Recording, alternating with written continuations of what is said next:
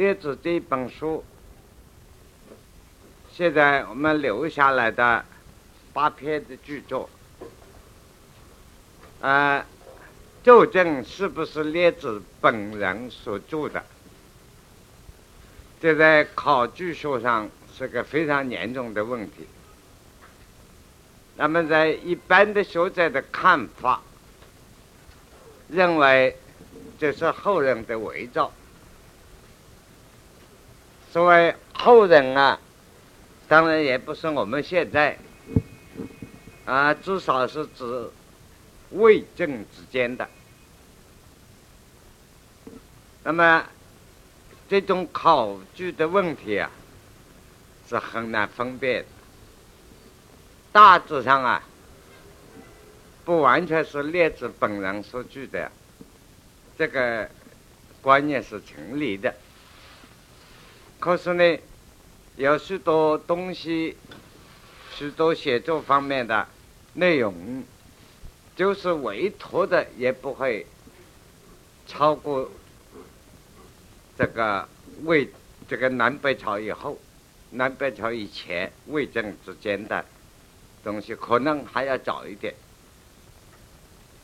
那么他懂庄子一样，影响中国文化的。幕后都非常大的，这点我们必须要再三声明啊！啊，中国文化历代历史上拨乱反正的时候，天下大乱，当拨乱反正的时候，都是道家的人物与道家的思想出来救这个社会，救这个时代。啊，等到。天下太平了，道家的人物，正如老子所说的“功成名遂，身退”，啊，这些都隐掉了。那么在历史上所谓建立功业的，都把归到儒家的人物去。所以这个庄烈的思想呢，又就是道家的代表者。啊，他懂一切的政治、军事，总而言之，他同蒙略学有绝对的关系。啊，这个壮烈的思想，道家思想历史上素来认为他们是阴谋的鼻祖。实际上，所谓阴谋、阳谋啊，这是一个。很难讲的问题，就是都属于蒙了的一方面。那么真正蒙了的用处呢？这个老子、庄子、列子这三三种思想啊是脱离不开的啊，所以我们这个看列子啊，就可以看出来很多很多在。人生应用上的内容。不过这一本书列举的许多引引用的故事，懂他的理论，很多懂庄子两个相同，语句不一样，而且中间有许多东西啊，懂诸子百家里头的战国时候内容也许多相同的。那么我们今天为了。了解《庄列子》啊，这本书开始研究，比较使我们研究的方法上容易引起深入的观念，从我们这个整体的研究的方法是倒转来的。啊，请诸位可以翻开我们这本手边的列子啊，第八传，那第八传。我们有第八传，就是第八章说服这一篇开始的。因为我们如果从第一篇开始讲列子啊，那非常麻烦，一来就牵涉到宇宙从哪里来，天地万物啊从哪里生的，这个问题就很麻烦了啊。所以我们现在倒转来从第八开始啊。啊，第八篇是说福，篇名叫做说福。啊，我们晓得，另外有一本书在中国文化发家的书，啊，叫做韩非子，在中国发家的。韩非子同样有一篇文章叫《说难》，说话非常困难，啊，尤其是古代的帝王的时代。一个很好的建议，或者一个不大好的建议，批评。讲话的时候就准备把讲话的东西拿掉，啊，这个讲话东西就是这个头啊，准备被杀头的，啊，这个讲对了，也许是片面说几句话，离开给予丞相之位，那现在讲可以入国。啊，甚至当部长以上的官位，几句话就可以拿到。不对的话，啊，我们这个说话的东西啊就要掉了，永远也不会说话了。所以说很难。这是法家韩非子有一篇说呢，啊，非常奇妙的，就有篇说福，韩列子有篇说福。这个说服的意义啊，古人一个篇名的题目非常包括非常多，就是说话、懂理论、观念、思想是一个东西啊。那这说的立场讲，我们没有表达成言语以前的思想，这个在内在的叫做思想。这个思想说的说到外面来了，就变成言语，把言语再加上一个记录，就是文字。所以言语文字就是思想啊。这个思想，这个言语文字啊，怎么样能够符合？符在符合对了。那现在关键的话说对了，怎么就是对了？这是题目的内意。那么，所谓话说对了，说服怎么样叫做对呢？啊，怎么样就是对？这个内意啊，内容的意义包括了很多了，必须把说服全篇了解了，我们才可以得一个结论。这是列子这一篇说服。同样的，有他这一篇文章，我们看到。韩非子发家，韩非子的著作有篇说难，列子著作里头有篇说福。我们看到一个历史历史上一个故事啊，不过这个这种事情很多，我们举一个故事。我们晓得唐代有位诗人叫刘禹锡，啊，刘禹锡啊。啊，大禹王的禹啊，锡真认同了啊啊啊！刘禹锡啊啊，我们晓得这是名诗人啊，王维、刘禹锡、刘禹锡等等，学问非常好，诗非常好。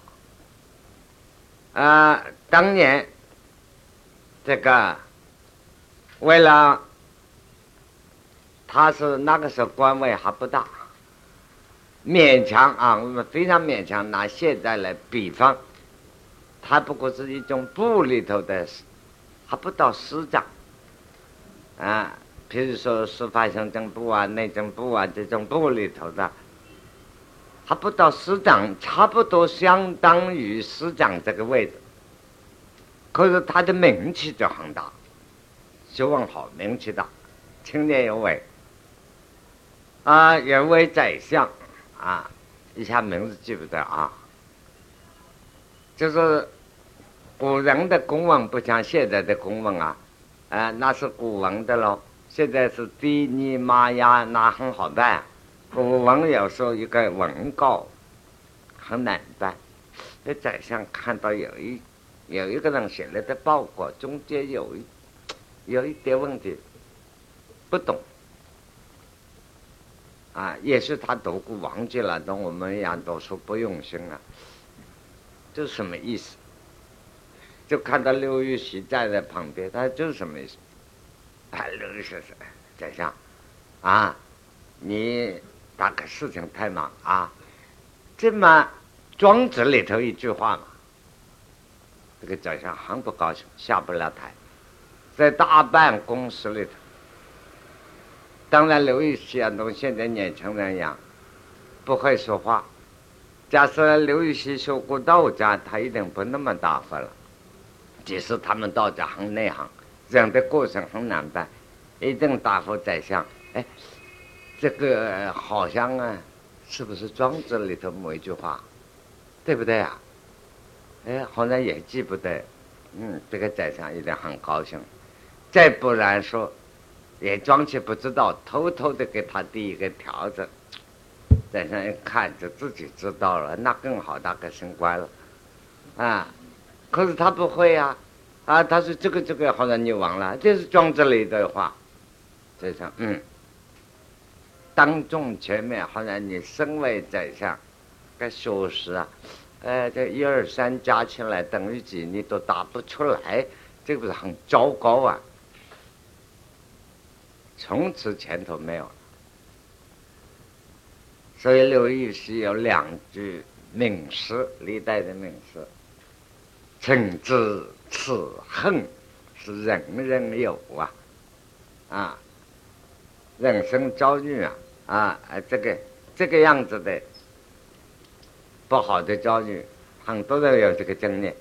会读难难化庄子文，看我当时啊，会后悔自己读书。”又就不要读庄子更好，别人读了庄懂了庄子，那么刚好讲讲那一段庄子里这个典故不懂读到，他就讲，年轻人爱表现，这还不知道，这是庄子的这个啊完了，啊说情之此恨两个人人有，会读难化庄子文，但是我们现在青年同学们出去一走失。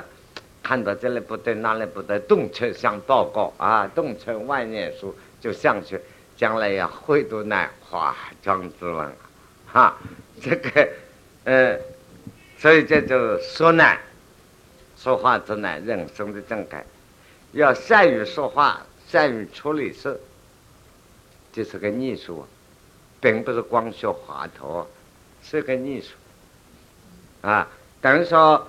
我们发现现在的教育许多青年看不起父母，因为自己以为大学毕业拿到硕士、博士了，爸爸妈妈好像是呃大致认识七八个啊，好像对父母都看不起，那是非常混账啊！那也真是会读难化庄子文啊啊！这个。我们千万要注意这些道理，然后再可以研究列子的说服的这个精神。我们现在念着他的本文啊，好，还有一个交代啊，我们所谓列子、老子、庄子、列子是道家的三经，基本的三经。那么这个本来就是叫老子。庄子、列子，所以诸子百家之年就是子书。到了唐朝，我们那个时候李世民，唐朝的帝王是李世民姓李的。当了皇帝以后，必须找个本家来捧场啊，然后找到老子，他的本家老子姓李，所以唐朝的姓国教是道教，太上老君。老子封为太上老君是唐朝的皇帝们干的事情。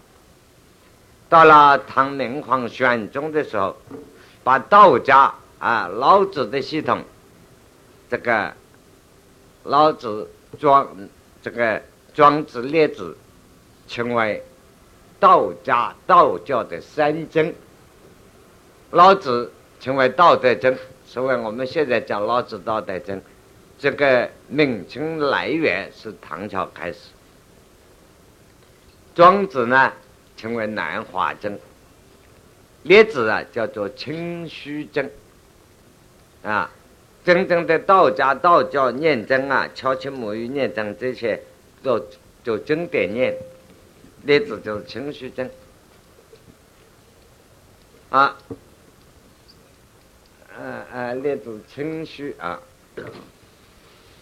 那么我们现在看练字啊，说服的第八篇本文，子列子学于夫丘之陵，夫丘之陵曰：子之之后，则可念自身矣。这非常重要了。啊，我们看古文啊，子列子。这个春秋战国时候，在我们文化，只是真正真正的称呼，等于我们称人家先生啊，请老师。现在我们叫老师普遍流行了，像我们小的时候读书，对任何老师没有叫老师的，要请先生。哎，不过对老师的公正啊，不加一个姓，姓都不加了。比如王老师。因为自己称老师啊，不叫王老师，就一见到就是老师，那非常公正，比现在叫一声老师还要公正多了。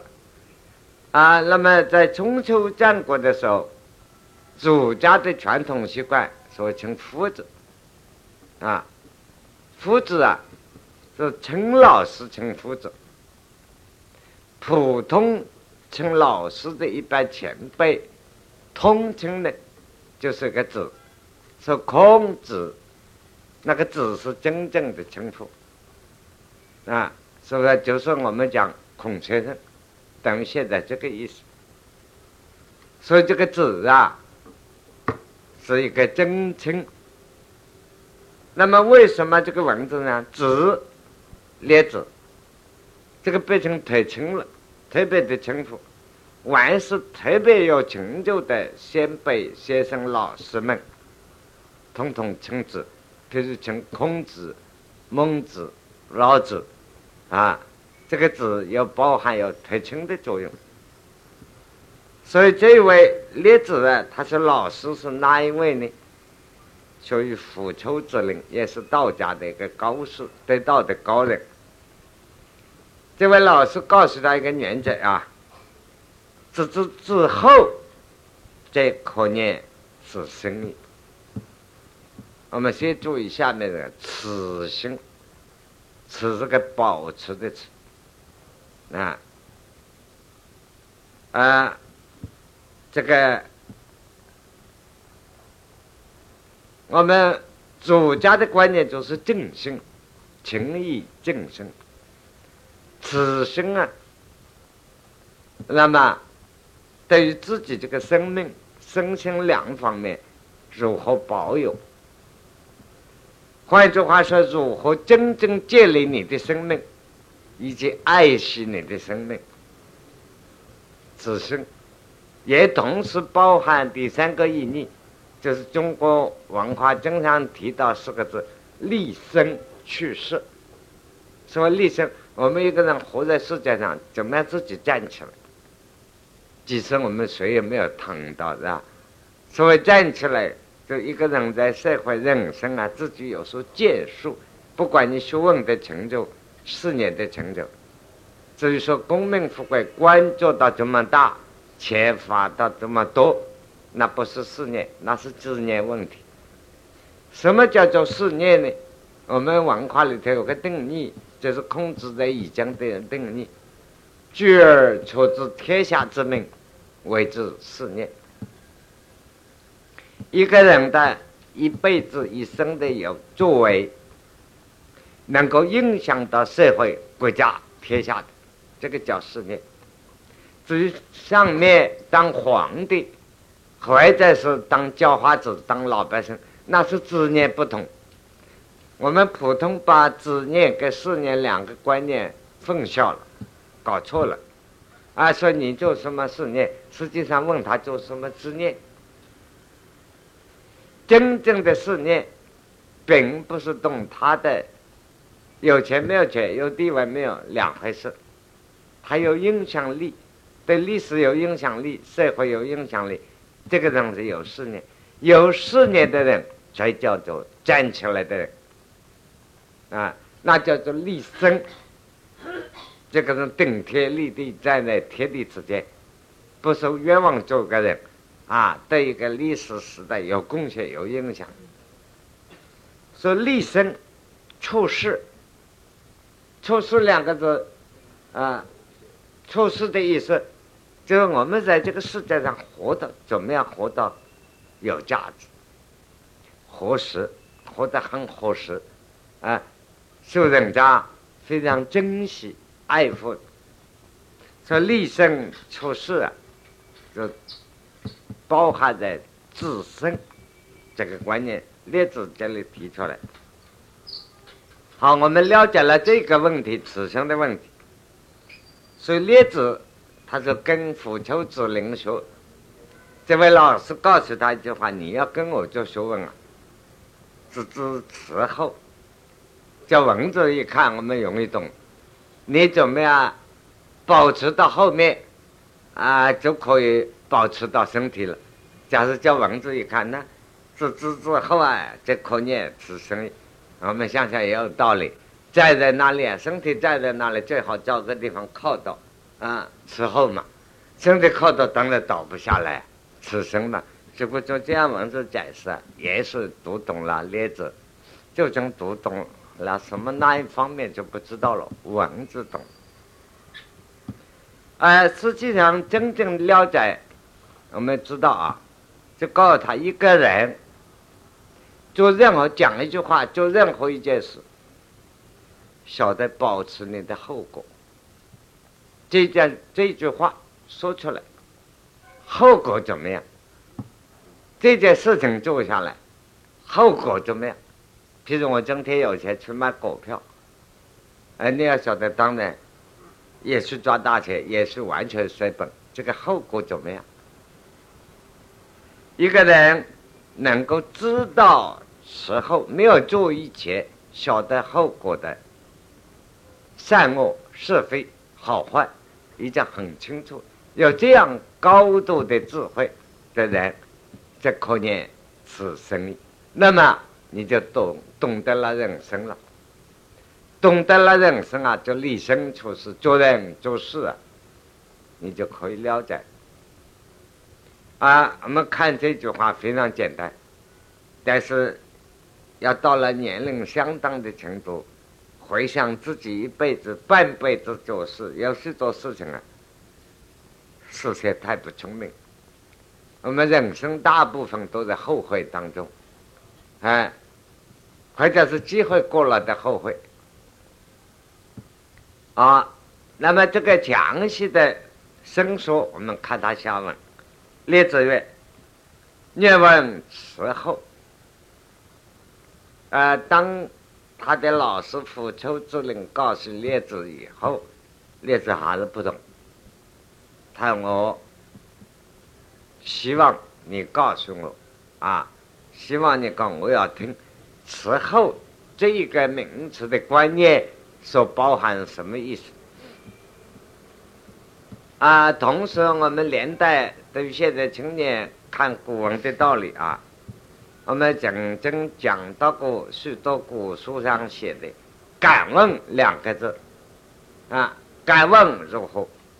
那是谦虚之称，向前辈前辈表示不敢随便问问题，不敢，啊，那么现在不敢直接，我不得已只好请教了，是敢问，啊，这是一个包括礼貌、文化礼貌。实际上呢，敢问就是不敢问，不敢问还是问了，啊，这很妙。现在这里是愿问，哎，很直接的愿意，希望听一听，叫做怎么叫伺候？这是第一。第二，我们研究文化史，还有在座的同学研究佛学的注意，佛经上很多啊，愿问。啊，月说罗文，这个文字的当时翻译的套用的文章，就是套用“链子月问”两个字来。我们晓得天下人的文章，千古文章一大抄，啊，也叫做千古文章一大偷。反正我们偷古人的，古人也偷了我们的，啊，所以这个越问啊、越说罗问啊，来源我们要知道。啊，越问之后，这个佛丘之人告诉他：故若因则知之。他说：“你不要问这个问题了，你回头看看你的影子就知道。”那这很妙，在我们如果念着教育，就是个很好的教育法。啊，一个一个一个名词，一个高深的哲理，这说的道理，不需要讲理论，只要讲他。你看某一个，等于现在说你打开视听教育电视一看就知道了。啊，他叫你回头看你的影子，就例子啊，故而观影。因此啊，列子接受这个老师的指导，回头把头回转，看自己的影子，这就是古文。那我们现在一看不同，没有交代清楚。应该文字里头说，那一天刚好天晴啊，列子站在太阳底下，所以看到影子啊。应该后人的文章啊，就要来这一套，不然不合逻辑。因为东一摞西一摞啊。把文章那个味道落的没有了。那么在古文写法，这个不需要交代啊。管他站在灯光影里头啊，当然不是电灯下面蜡烛影啊，什么影子里头，反正他回头看影。列子故而观影，影往影往则影去，行止则影正啊。然在。妄之具行而不择应，去生任务而不在我，此之为时候而出现。他列子回头看自己的影子，当然一看就知道了。啊啊，所谓形就是这个身体，身体的往往就是弯起来，啊。像我们普通是喊冤枉，就是受了委屈了，屈就是歪，所以叫做冤枉，枉就是歪。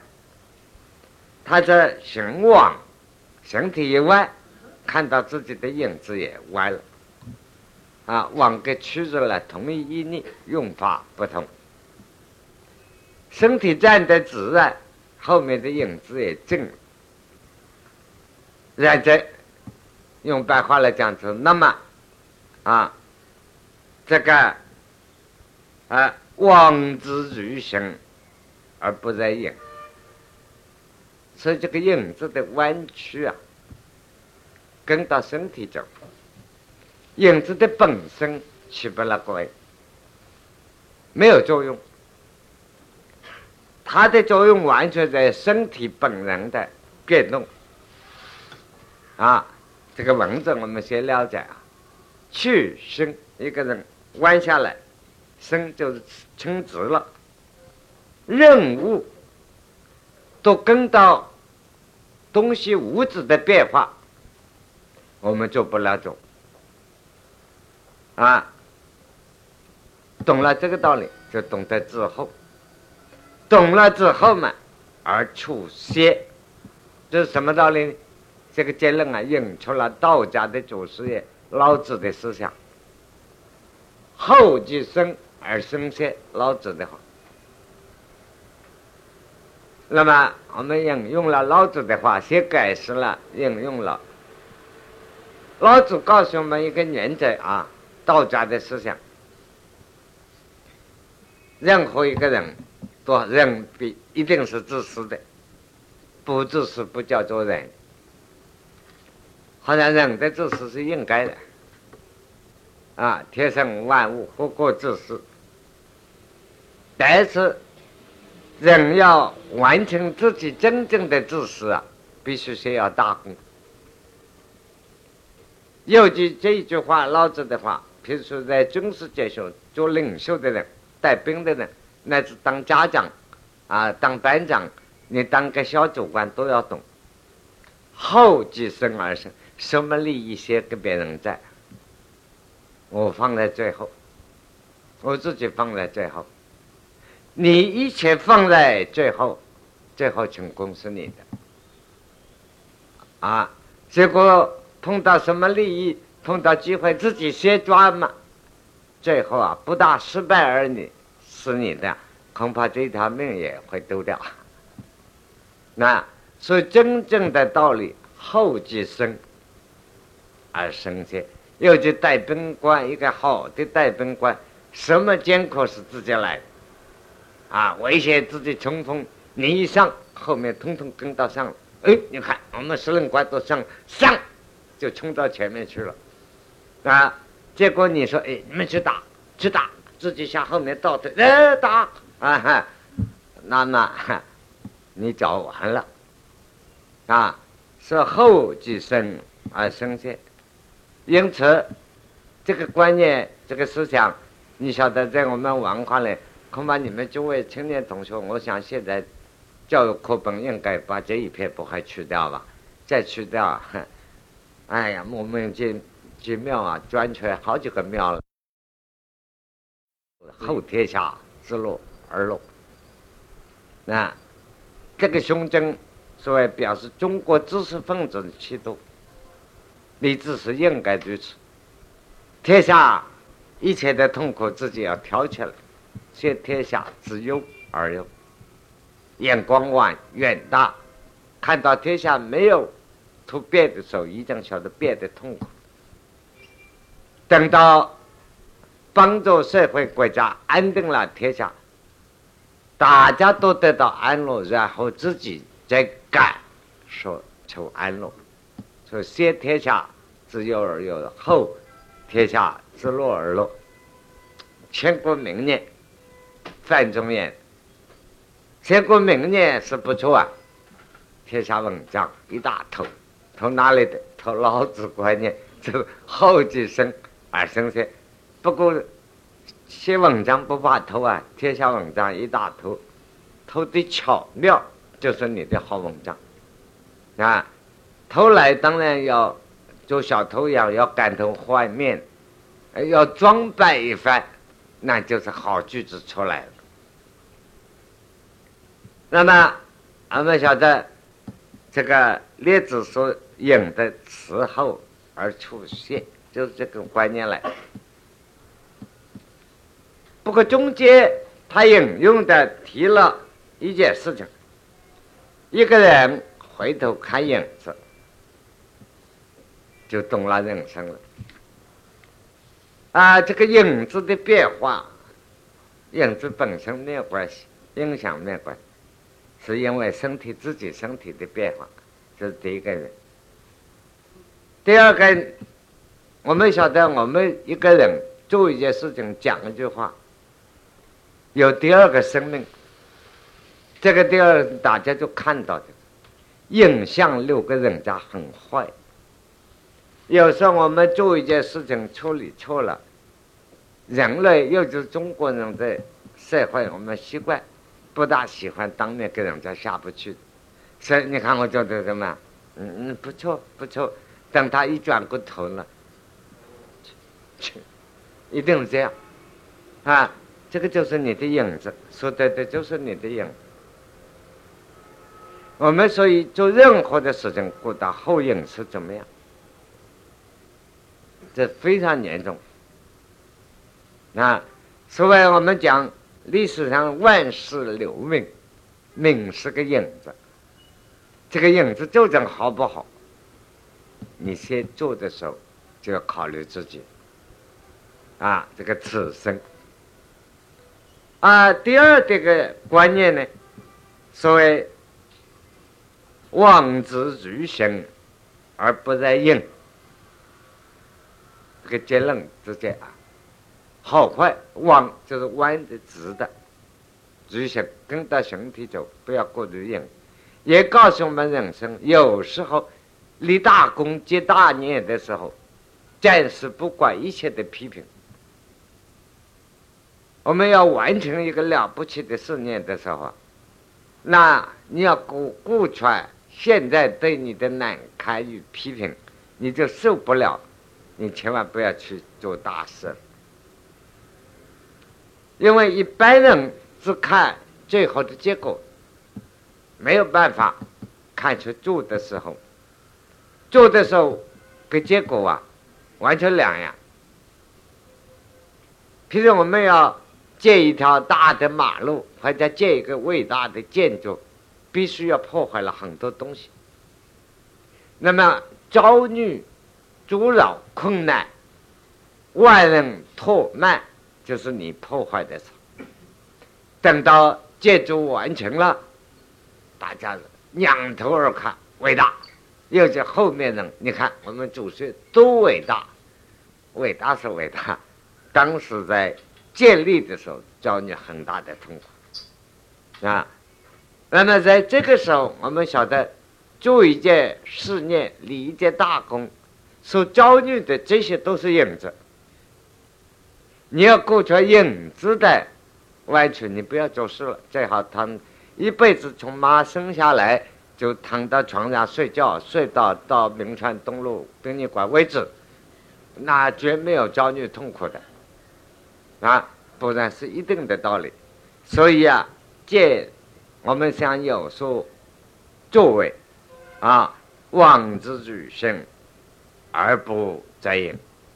你不要受影子的影响，啊，去生任务而不在我。所以要有这个气派。这的第二句话，我们可以做修养用，你们可以写在案案头啊。写在本子啊，做人生的修养，其实你们对我的好与坏，乃至长官对你的不了解啊，妈妈、爸爸对你的不了解，在你当时做的时候，这个受委屈啊，将来扬眉吐气的时候是生长，这个取胜任务而不在我，人要有独立的人格，独立的过程，啊。一切人类的对于人的批评啊，是根据一般的情形，不能批看出来非常的建立。一个非常施工之建立啊，就要有这个气派，就要记住这一句话：取胜任我而不在我。那是你物外面的环境，那啊，外面的环境有你的变化，外物我。始终独立而不异，要独立而不异啊！顶天立地站到，啊，你懂了这个道理，你就可以知道此后就进一步了解道家老子的思想如何后继生而生先的道理，才可以建立一个事功。做一番试验，这是一段说服，已经提出了说服的精神，可是他没有说明。啊，这是列子的老师说话，告诉了列子复仇之令。这个说说的这个里头符合一个最高的原理，人生的原则，人生最高的追求的原则。那，那么就是一段故事。我们晓得子书里头啊，内容很丰富，庄子、列子都走这个路线，一段一段故事摆在那里，等于我们现在最高的艺术，很多的方片、很多的线条都拢来构成了一个图案。你把它拆开了，它每个线条啊，每个图案单独的成立。事实上，它斗起来是一篇完整的文章。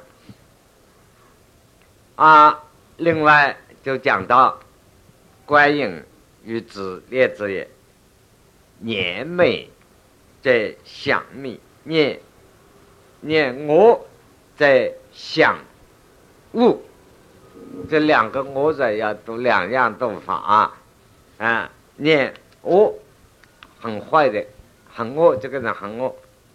在想物很可恶，那生长啊啊，在营长，我们现在成年都用现在国语啊，什么东西涨价了，涨价了，涨了，好像现在人都讲涨肚子膨胀叫做涨，价钱高涨叫做涨。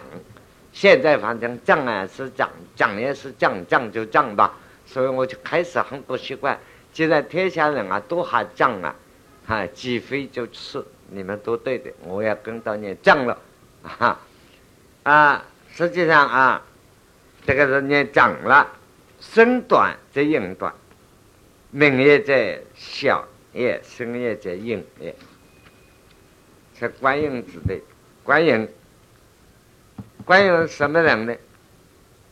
老子的徒弟啊，也是道家。老子传给观音子，说观音子啊，传给夫子，夫子穿帘子，列子什么一路庄子这样下来的道家的道教的说法。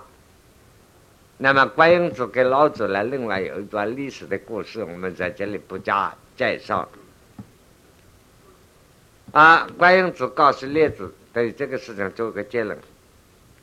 所以，一个人说话，或者写一篇文章，年美，讲了好的话，这个印象是非常远的，那响美，这好的话。这个影响很大。念我讲了坏的话，这个影响是很可恶的。等于这个人身体长，站在太阳里的这个影子也长高；身体短，那个影子当然也很短。这是当然道理，看起来很简单。他引用这些比喻说明给哲学啊。所以，名也在想也。我们现在人讲知名度，人要出名很容易，知名度啊！你明天跑到街上，当然我们在座也是有正在的朋友，原谅一下啊！你明天跑到街上打了一个警察，后天报纸上就出来，你知名度马上出来了。这种知名度没有用的啊，这个。所以名也就是响是影响，所以一个人，这一点，我们中国文化流传到日本去了。所以日本那个明治维新那个宰相，啊，那英国留学生伊藤博文，给我们李鸿章那个很好的伊藤博文，啊，他用中国文化。有两句名言，我经常引用，告诉青年人：啊，既利应记天下利，求命当求万世命。这是中国文化，所以到他手里，期盼很大。他做到了，是日本明治维新以后，是日本在第一次、第二次世界大战呀。约等呃，第一次大战约等于世界上强国，是他一手所造成，所以他自己勉励自己要求利，要是赚钱发财的话，要发大利，积利啊，应济天下利，不是为个人打算，要赚赚天下赚大的，赚一个国家来，赚一个天下来才有本事。要求名的话，不是街上打一个警察，明天报纸上登是这个暴徒啊，坏人，不是这样。求名当求万世之名，流芳千古，他就到了。啊，这就是所谓我们我到了日本，常一般老教授在一起谈起，因为他对我们啊，大家都是内行，讲话就很客气。这是我们东方文化，我就笑一笑。什么东方文化？中国文化？你们哪里有文化？因为你们文化本来就是中国的嘛。原来从明治维新前，统统中国文化。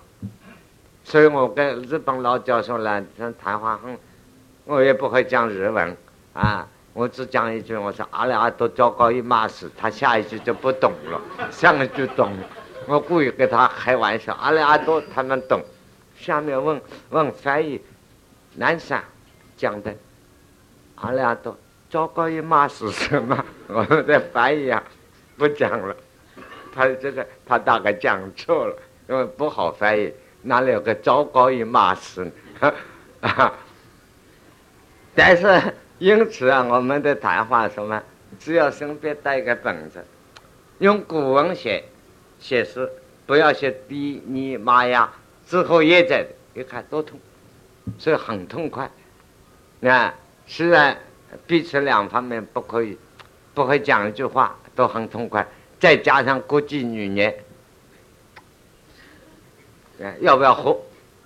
可以了就喝，就是国际语言就通了嘛，哈啊！所以他们老教授们、老学者们谈到一通不闻，东方文化啊，仁义之道，啊，摇头摆尾呀，非常得意啊。他们有个观点，我讲谎话啊，谎话。你要说的这一点啊，我说。那一年我去，正好是秋天。我说黄花很好看，快要凋零了。嗯，让他无限感叹，说黄花的文化代表黄种人的文化，他主画黄菊啊。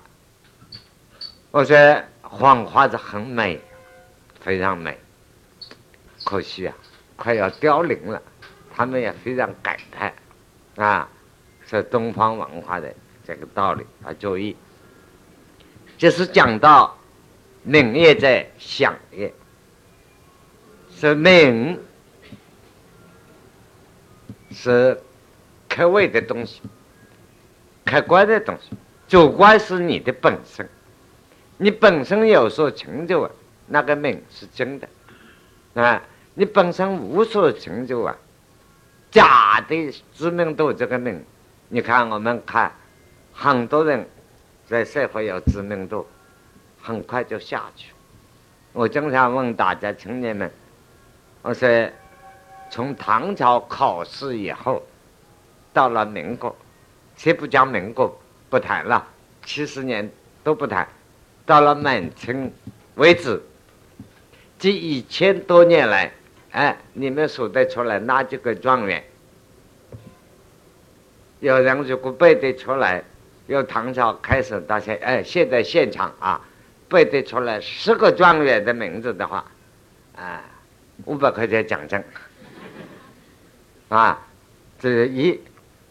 同时，我们看看看历史上，唐朝以来到满清末年为止，有人背出来十五个宰相的话。名字十五个宰相的名字也是现场，啊，一千块钱奖金。